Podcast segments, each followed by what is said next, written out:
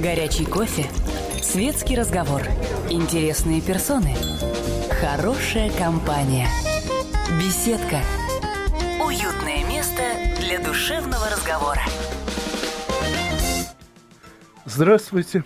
Сегодня вы, как обычно, можете позвонить в беседку «Комсомольской правды» по номеру 8 800 200 ровно 9702 и на ваши вопросы ответит руководитель редакции «Времена» издательства АСТ Евгения Валентиновна Ларина. Сразу же честно признаюсь, что в данном случае я пользуюсь служебным положением еще и в личных целях, поскольку именно эта редакция уже несколько лет выпускает сборники моих статей и даже пару книг специально для издательства, написанных при моем участии.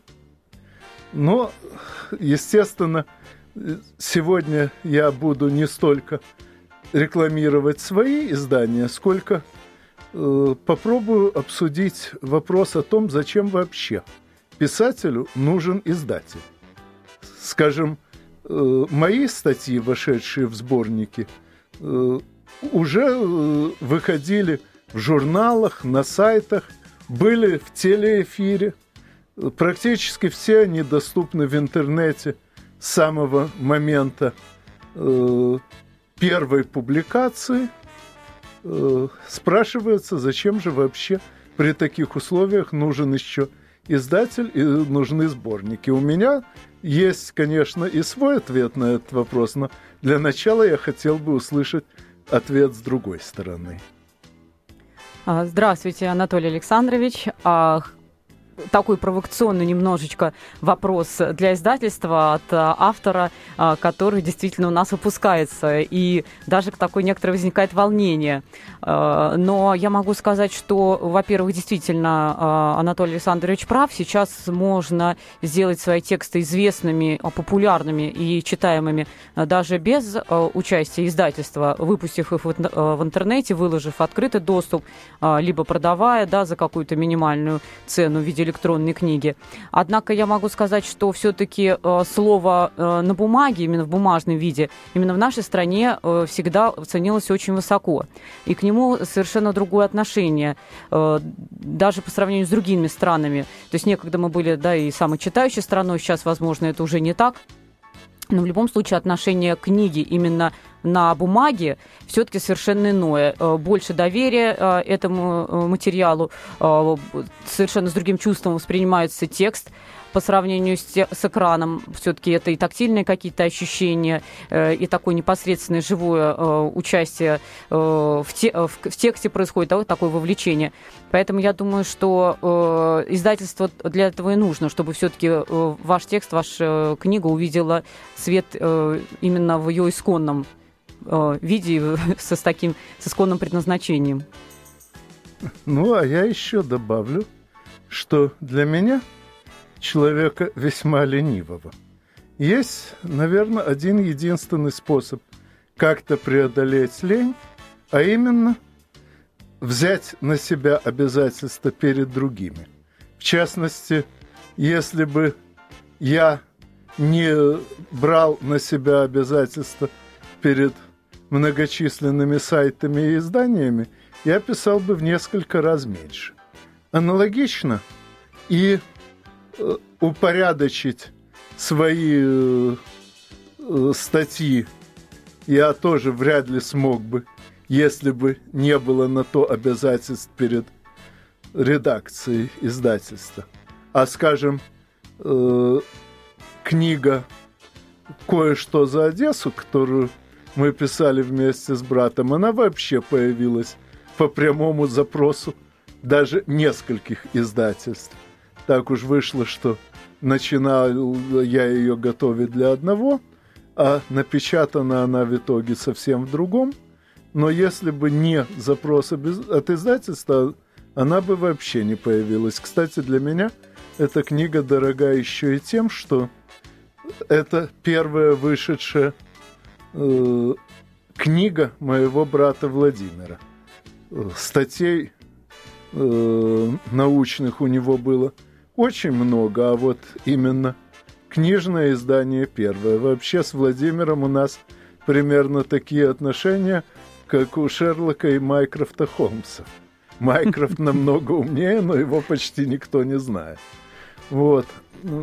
Но, как бы то ни было, если бы не это обязательство перед издательством, книга просто не появилась бы.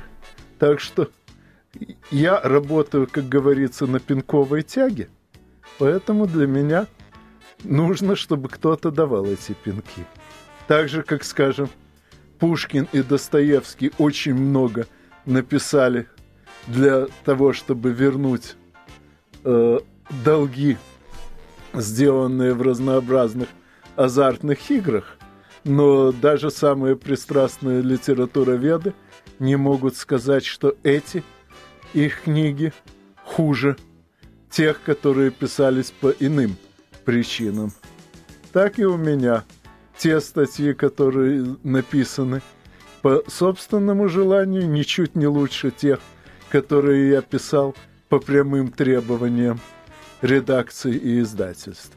Есть, конечно, и много других аспектов. Наверное, их мы так или иначе затронем в дальнейшем, э, когда будем отвечать на ваши вопросы. Но вот лично для меня главный э, стимул к работе – это обязательства перед другими, и я очень рад тому, что есть кому брать у меня эти обязательства.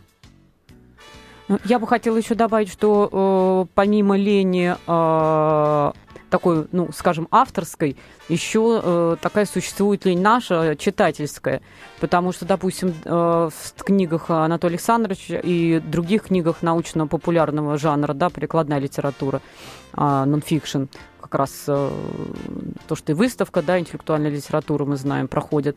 А, дело в том, что, безусловно, матери... Э, информацию какую-то можно найти в интернете. Отдельно статьи, отдельно какие-то сведения, но это надо искать, это надо э, достаточно долго лазить, натыкаться ну, на разного рода мусор. Ну, а, а подробнее мы об этом поговорим после очередного выпуска новостей. Не переключайтесь, насколько я слышал, новости сегодня интересные. Горячий кофе, светский разговор, интересные персоны, хорошая компания, беседка, уютное место для душевного разговора. Еще раз здравствуйте. Позвонить в беседку «Комсомольской правды» вы можете по телефону прямого эфира 8 800 200 ровно 9702. И на ваши вопросы сегодня отвечает главный редактор редакции «Времена» издательства АСТ Евгения Валентиновна Ларина.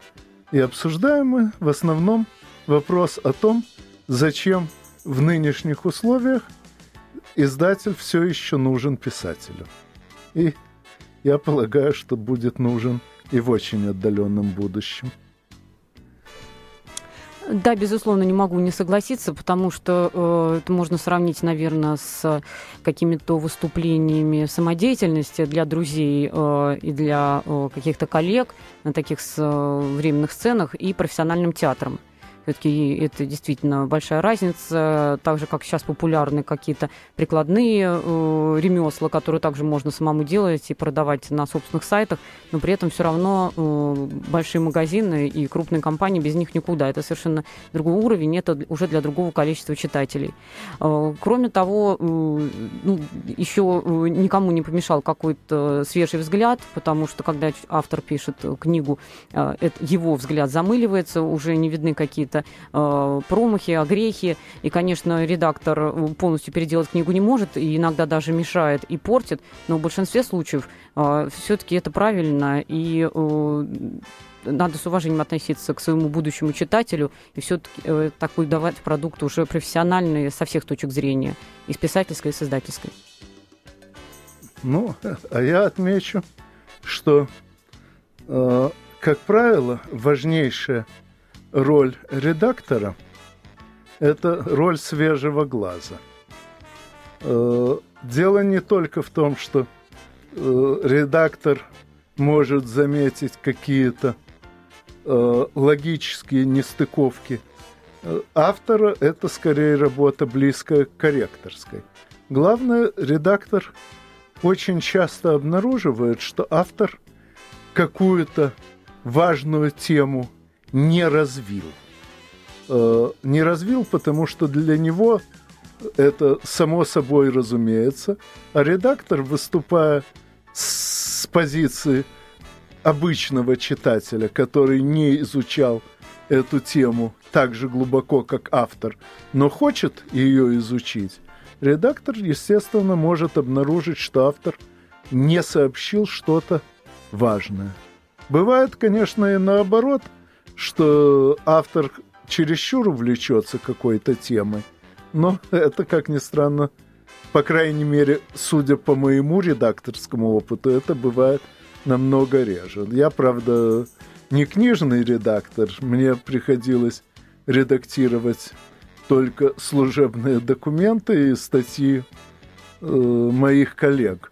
Но это тоже какой-то редакторский опыт, и именно благодаря ему я так уверен, что редакторы будут всегда независимы ни от какого интернета.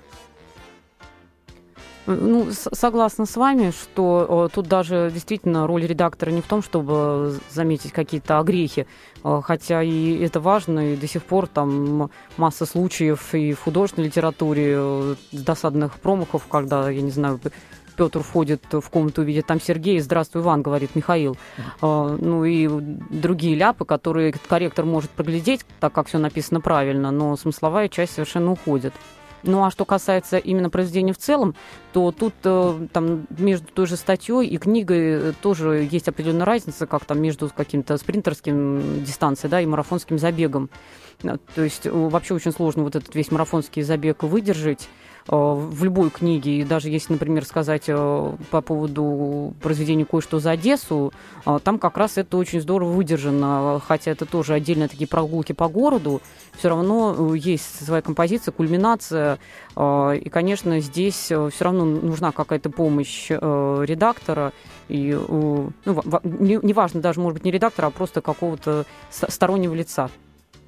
Ну, при работе над этой книгой было легко еще и потому, что она неоднократно пройдена своими ногами. Э, книга, по сути, представляет собой э, запись того, что я и мой брат рассказываем знакомым, когда прогуливаем их по городу. Э, естественно, для книги мы очень сильно дополнили эти рассказы, поскольку э, во время прогулки не всегда удобно останавливаться и минут пять рассказывать про какой-то один дом. А в книге можно себе и такое позволить. Но главная часть этой книги была выверена многолетними прогулками, и э, поэтому было легко сравнительно ее писать, но и то пришлось многократно переделывать. Так что новое издание, которое уже назревает, поскольку старое разошлось, будет еще изрядно дополнено. Да, то есть кто соберется в Одессу и уже возьмет с собой дополненное издание, должен рассчитывать провести там не один день, потому что, да, придется останавливаться много, часто. Книга интересная. Вот, но, конечно, э, еще одна роль редактора, которую мне как редактору приходилось играть, и которую, спасибо Евгении Валентиновне, она и ее сотрудники играли по отношению ко мне. Это роль э, человека, э, э, приводящего мысли автора к удобопонимаемому виду. Вот мне, например, неоднократно приходилось убеждаться, что одной расстановки знаков препинания в, э, в служебном документе или в статье достаточно, чтобы резко облегчить восприятие. Ну, э, в служебном документе, э, конечно, дополнять что-то сказанное его авторами нежелательно, но вот хватает одной расстановки э, знаков препинания, чтобы он уже становился понятней.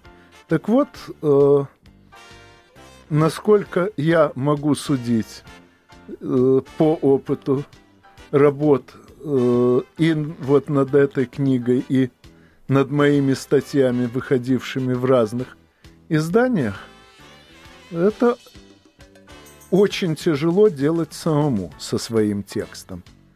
По, именно потому, что текст воплощает давно и хорошо продуманные мысли, он кажется абсолютно понятным самому автору. А...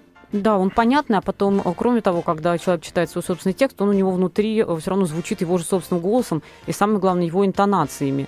А, и он этими интонациями для себя внутренние знаки препинания расставляет, не перенося их при этом, допустим, на бумагу, а у каждого свой, да, какой-то темпоритм чтения. И э, для читателя как раз потом может быть сложно, когда такое длинное предложение или длинный абзац, вот эти знаки препинания угадать, которые автор имел в виду. И порой действительно смысл ускользает угнетает или, наоборот, слишком утяжеляет, и э, его, его слишком уж много. Кстати, мой отец часто э, удивляется, что я ставлю очень много тире в своих текстах, там, где чаще э, ставят запятые.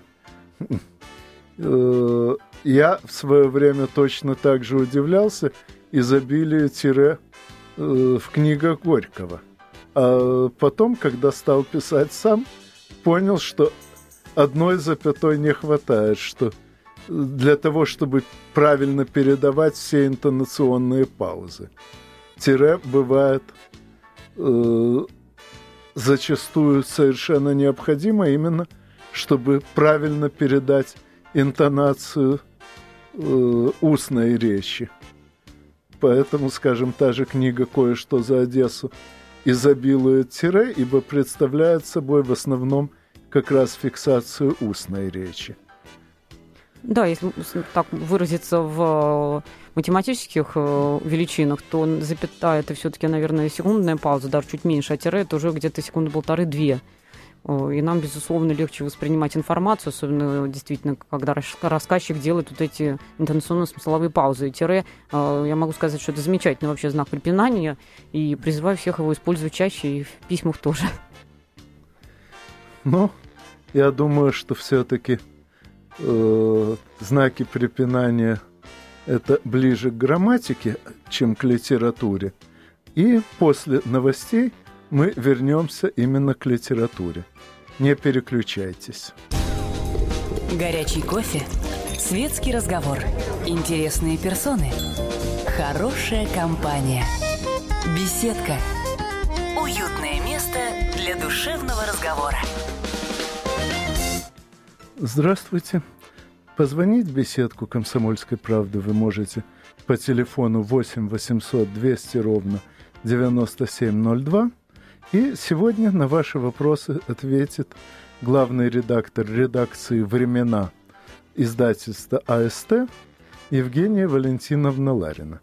Э, сейчас, насколько я знаю, у этой редакции есть подзаголовок «Прикладная литература». Мне, честно говоря, было несколько удивительно узнать, что мои статьи относятся к этой категории – ну, в общем, немного поразмыслив, я согласился, что их можно счесть прикладные, поскольку многие из них дают довольно конкретные советы, как поступать и на что ориентироваться в разных обстоятельствах. Ну, правда, советы эти стратегического уровня, то есть ими можно воспользоваться не каждому, а только тому, кто решает достаточно объемные вопросы. Но как бы то ни было, я хотел бы, чтобы вы рассказали о том, как вообще книги относятся в эту категорию, прикладная литература, по каким признакам. Ну, по большому счету, прикладная литература э, это вся литература, кроме художественной. То есть э, романы, э, рассказы, повести не входят в этот жанр, а все остальное входит. То есть это очень такое э, обширное понятие, и э, за счет того, что термина прикладная, да, оно суживается.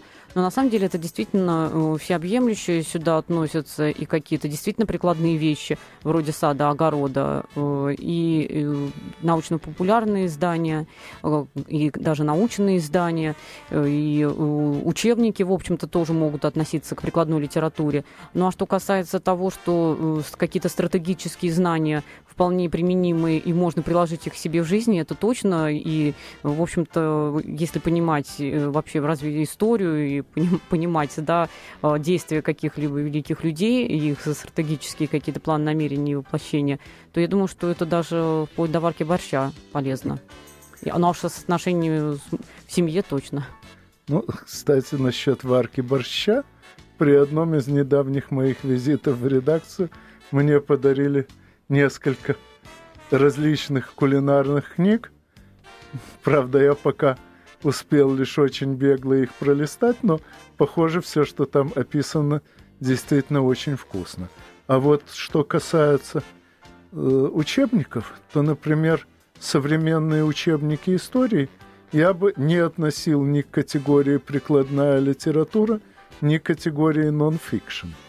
Очень многие модные нынче книги по истории и даже книги с грифами одобрения Министерства образования и науки.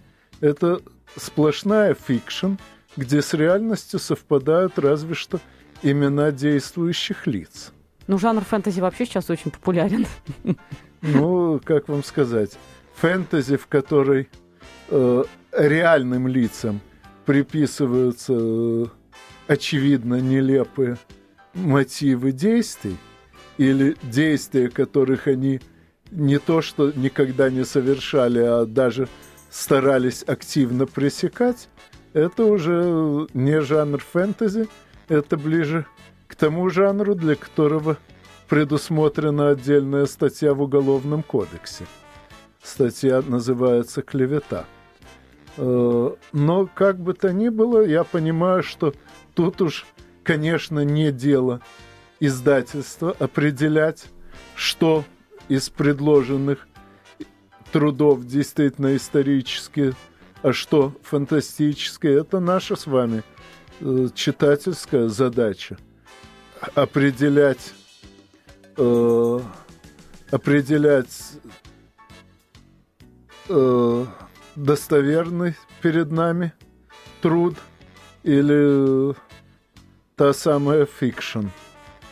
Э, часто не знаю, как э, сейчас, а вот, скажем, когда я э, еще был школьником и студентом, мне очень часто попадалось на глаза выражение «книги имеют свою судьбу», вот, но почти никто не цитировал эту фразу сказанную еще в Древнем Риме полностью. А полностью она звучит «Книги обретают свою судьбу э, в оценках читателей». Так вот, в данном случае именно мы, читатели, должны определить, стоит ли доверять историческим трудам Владимира Богдановича Резуна или Григория Шалвовича Чхартишвили – или все-таки надежнее опираться на других авторов, вроде приглашенного мною в эту беседку пару раз Алексея Валерьевича Исаева. А также надеюсь, что приглашу сюда же еще нескольких интересных историков. И боюсь, что э, придется их удерживать чтобы от слов о резуне Чхартишвили не расплавились микрофоны. Но в любом случае, повторяю, это задача читателей, а не издателей. А задача издателей в рамках того, о чем мы уже говорили, сделать так, чтобы любой текст э, выкачан он из сердца или высосан из пальца, становился понятен – читателю и по возможности интересен ему. Ну, я могу дополнить по поводу судьбы книги, э, что она, э, безусловно, начинается на ранней стадии. Здесь есть какая-то метафизика, потому что некоторые книги, э, некоторые рукописи с самого начала, ну, буквально, ну, не могу сказать, что прокляты, но уже близко к тому. А, потому что с ними случается все что угодно. Папка может упасть случайно, завалиться за шкаф, а потом э, ее потеряют еще раз, потом э, всю корректорская правка мистическим образом исчезнет, в типографии зальют не, тот, э, не ту обложку. То есть вот как это объяснить, и надо ли в этом случае сразу отказываться от выпуска, и значит, я не знаю, что-то не так в этой книге, либо упорно продолжать выпускать, это вопрос. Но то, что, безусловно, судьба у каждой книги есть, и она э, совершенно непредсказуемо, как невозможно угадать бестселлер. Это очень случается редко. Это факт. Кстати, насчет технических накладок вспомнился мне очаровательный эпизод, бывший на одном из телеканалов, где я выступаю с комментариями к новостям. Ну, как правило, подготовив предварительный комментарий, я его отправляю к редактору, Потом на основе его замечаний, а замечания он вносит в виде правок в основной текст, чтобы я, если меня замечание устраивает, просто э, сохранил это место. Так вот, э, потом я по тексту с редакторскими правками составляю окончательный вариант. Так вот, один раз случилось, что после вот этих редакторских правок я переработал текст с, еще очень основательно, но э, к оператору телесуфлера по ошибке попал текст с редакторскими правками, но без моих. Мне пришлось его корректировать перед самым началом записи. Это было очень сложно – вот, но во всяком случае, после этого я хорошо понимаю, что э, с текстом по ходу редакторской работы могут произойти самые странные случайности. После этого, правда, мы на этом канале несколько переработали организацию э, пересылки э, текста по разным звеньям э, механизма, чтобы такая случайность э, ну, была не то что исключена, но очень маловероятна. Вот. Ну, а что касается э, издательства АСТ, то в нем пока с моими книгами таких накладок не случалось. То есть была пара случаев, когда какую-то мелкую правку мною, внесенную не заметили вовремя. Но это удавалось отследить и перехватить при повторной проверке, так что надеюсь, что и впредь по этой части у меня к Евгении Валентиновне и ее подчиненным вопросов не возникнет. Ну а об остальном поговорим после новостей. Они сегодня интересные, так что не переключайтесь. Горячий кофе Светский разговор. Интересные персоны. Хорошая компания. Беседка. Уютное место для душевного разговора. И снова здравствуйте. Позвонить в беседку «Комсомольской правды» вы все еще можете по телефону прямого эфира 8 800 200 ровно 9702. На ваши вопросы сегодня отвечает Э, главный редактор редакции «Времена» издательства АСТ э, Евгения Валентиновна Ларина. И обсуждаем мы в основном то, почему э, издатель нужен писателю. И мы уже приводили довольно много примеров на эту тему. Но мне кажется, что она еще совершенно неисчерпаема. И, в принципе, мы могли бы говорить о ней еще много, поэтому я предпочту спросить Евгению Валентиновну, а нет ли еще какой-то темы, которую стоило бы обсудить в оставшиеся нам э, 13 минут эфира. Ну, я думаю, что э, одна из там таких самых э, горячих сейчас тем для издательства, в принципе, это, конечно, э, то, что с, любая книга, которая появляется э, в магазинах, буквально через некоторое время уже может быть э, бесплатно скачана в интернете. Конечно, с этим сталкиваются и наши коллеги из кинематографа, но у них много больше ресурсов, сил и возможностей бороться, бороться с так называемым пиратством. Э, нам, конечно, это делать сложнее, э, и, безусловно, это приводит к тому, что книг бумажных стали читать все меньше. А, и это жаль, потому что, конечно, на, бумаге, вот как мы уже говорили, и приводили пример, почему издатель нужен писателю, на бумаге текст воспринимается совершенно по-иному. И, к сожалению, все переходит вот именно в эту электронную форму. Мало того, сегодня э, я слышала, что даже вводят такую услугу, что э, бумажные письма, которые падают в, в ваш ящик э, в подъезде, э, могут забирать курьеры, их э, сканировать и присылать вам в электронном виде, так как э, уже с бумаги текст многие просто не воспринимают, воспринимают только с экрана.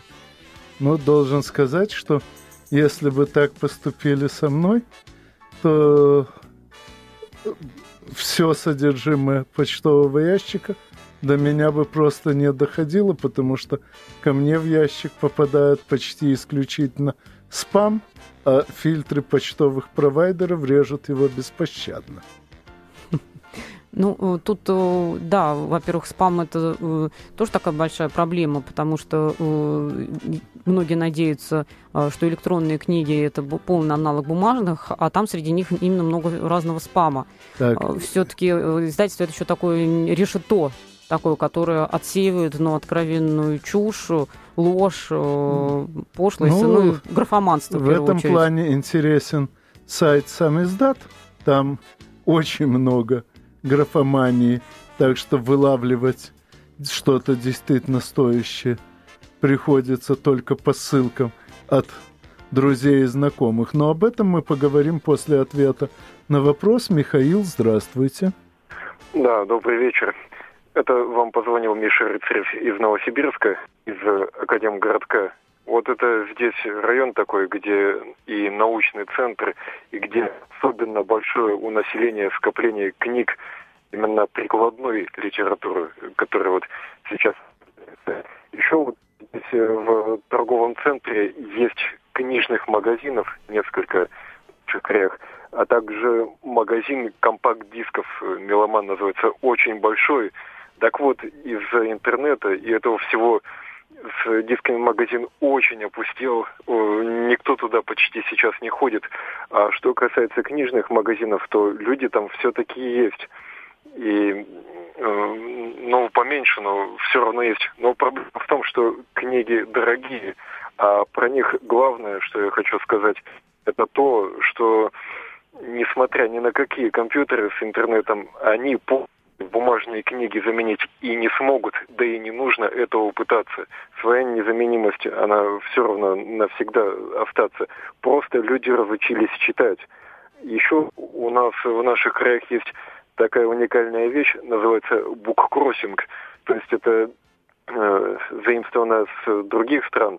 Это в людных местах полки книжные. Любой желающий может ненужную книгу выложить и э, другой забрать. Любой, я туда сливал даже и видеокассеты мешками, все равно все уходит. Книги люди очень ценные часто выбрасывают. Я с этим делом на Плюшкине полный гараж и подвал и вот раздают тем, э, кому это нужно, и оно очень ценно, оно идет. Вот э, такой вот дело. Еще необычный случай с выбрасыванием книг был в школе 163 летом, когда ремонт затеяли, то к библиотеке подогнали КАМАЗ и отправили его на свалку. Вот такое было. А там много было не только устаревших учебников, но и всяких советских книг, которые ушли бы. Я что отловил, то мешками потом оттуда. Вот э, такое было. Хотя школа, она из, в общем-то, элитных считается. Вот и такое с книгами бывает. Вот, э, вот что об этом я хотел бы сказать. Михаил низкий просто поклон от издательства за вашу такую подвижническую буквально деятельность. И я могу сказать, что действительно Новосибирск один из самых э, читающих городов России. И, конечно, будем стараться делать книги более доступными. Но вот этот буккроссинг, это здорово, и это очень правильно. Э, потому что, конечно, сейчас, особенно в регионах, э, многие издания дороговаты. Это мы признают, это издательство, но поскольку аренда книжных магазинов фактически остается на том же уровне для владельцев, что и а, аренда а, для каких-то развлекательных центров, а, то приходится, конечно, вот эту цену а, оставлять именно на этом уровне.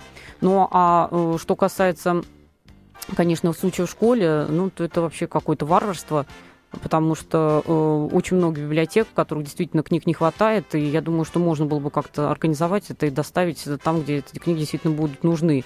И что касается советских учебников, очень многие из них э, совершенно не устарели до сих пор и вполне могут использоваться и просто для чтения, и в учебных целях. Ну, а я еще скажу, что мне пришлось недавно соорудить книжные стеллажи по отдельному проекту э, с громадной емкостью. Там книги расставлены в определенном порядке в несколько слоев. Просто потому, что с одной стороны уже не вмещаются, а с другой стороны, ну не выбрасывать же в самом-то деле. А что касается пиратства, то у меня, например, довольно много книг, впервые прочитанных мною в электронном варианте, все равно есть и в бумажном. Потому что, э, не говоря уж ни о чем прочем, э, читать на бумаге э, во многих отношениях удобнее, чем даже на самых современных гаджетах. И это удобство я тоже очень высоко ценю.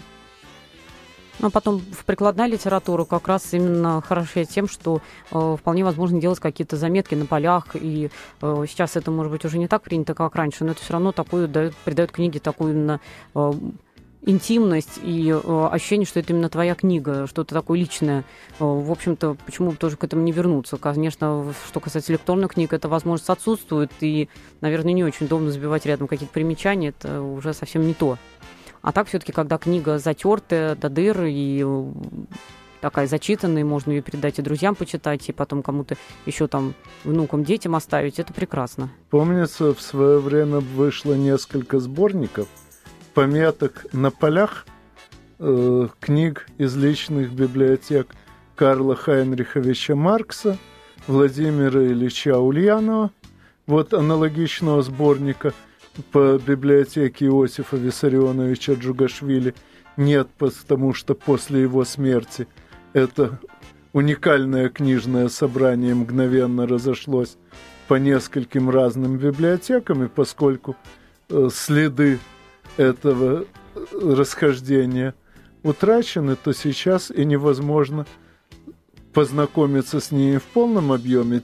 Но те немногие книги, которые удалось идентифицировать, во-первых, показывают колоссальный объем его работы э, над каждой книгой. Во-вторых, показывают, что действительно несравненно удобней всерьез прорабатывать, всерьез изучать именно бумажное издание, а особенно издание, э, относящееся к прикладной литературе.